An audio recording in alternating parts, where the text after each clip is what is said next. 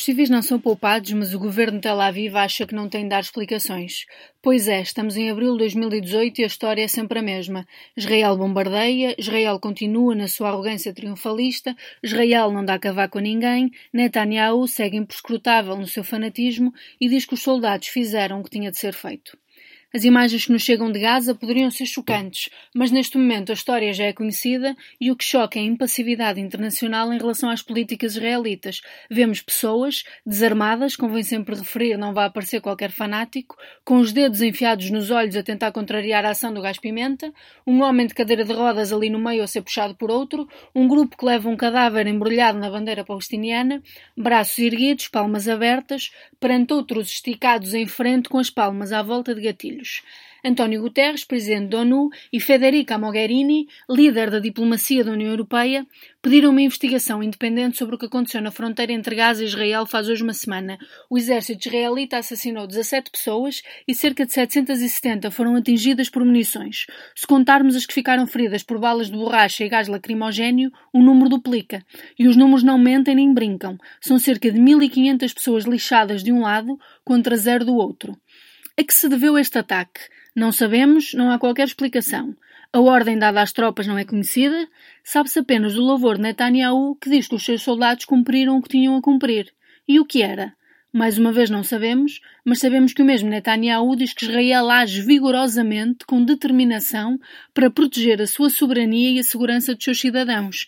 A expressão proteger a soberania, no caso mais escandaloso do colonialismo no mundo, perante a inominável catástrofe, a inominável brutalidade que é Gaza, parece provocação, e provocação tão clara que só se compreende se vier de uma voz que se sente impune e triunfante. Já Vigdor Lieberman, ministro da Defesa de Israel, diz que os soldados israelitas merecem uma medalha e que os militares, coitadinhos, se limitaram a disparar contra os manifestantes que carregaram contra a cerca de segurança da fronteira. E se assim tivesse sido, se de facto os palestinianos o tivessem feito, a que propósito teria o Estado de Israel o direito de tirar vidas, mais vidas, de quem encarcerou em Gaza? É que quando se diz que cerca de 2 milhões de palestinianos estão presos na faixa de Gaza, não se brinca. Estão literalmente presos, não podem sair. Estão confinados a 40 km de comprimento por entre 6 a 10 de largura. A tal cerca de segurança é o que define os limites geográficos no mundo inteiro, por onde podem movimentar-se, e o mundo assiste a isto impassível. A ONU faz as suas exigências, mas Netanyahu diz que não lhe apetece levá-las a sério e, portanto, não as leva e o regabof continua. Naquela zona do globo, Israel é o rei do pedaço, o resto do mundo que assista sem meter o nariz e, no final, que aperta a mão aos líderes brancos, fato e gravata, aqui vai disto, o Estado judaico continua. Estamos no cúmulo de Israel dizer que não irá tolerar manifestações junto à sua fronteira, note-se a ironia, e que o que os palestinianos estão a fazer são atos terroristas disfarçados de protestos.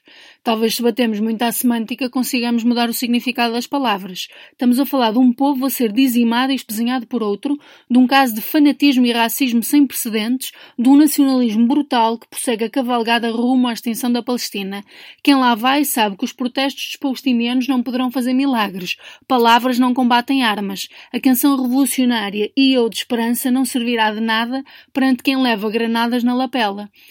e por isso não se compreende que a comunidade internacional não intervenha. Não se compreende que isto seja possível hoje, em abril de 2018, quando a internet está em todo lado e as partes do mundo podem informar-se e convocar-se, mas a ONU e a União Europeia preferem uma intervenção light, pedir todas submissas a Israel que só use força letal em último recurso. Com esta brandura são cúmplices destes crimes. Israel não descolonizará de bom grado, a impassividade internacional leva-o a crer que a impunidade existe. Não dá para olhar para a brutalidade e pedir moderação, não querer intervir a sério é permitir que isto tenha braços, pernas, armas. Poupar-me-ão, espero, acusações de antissemitismo. A estratégia do Estado de Israel passa por instrumentalizar o Holocausto e, através da acusação, deslegitimar quem se lhe opõe. Cabe ao resto do mundo não cair na cantiga, fazer o que lhe compete, munir-se de empatia e boicotar o Estado de Israel.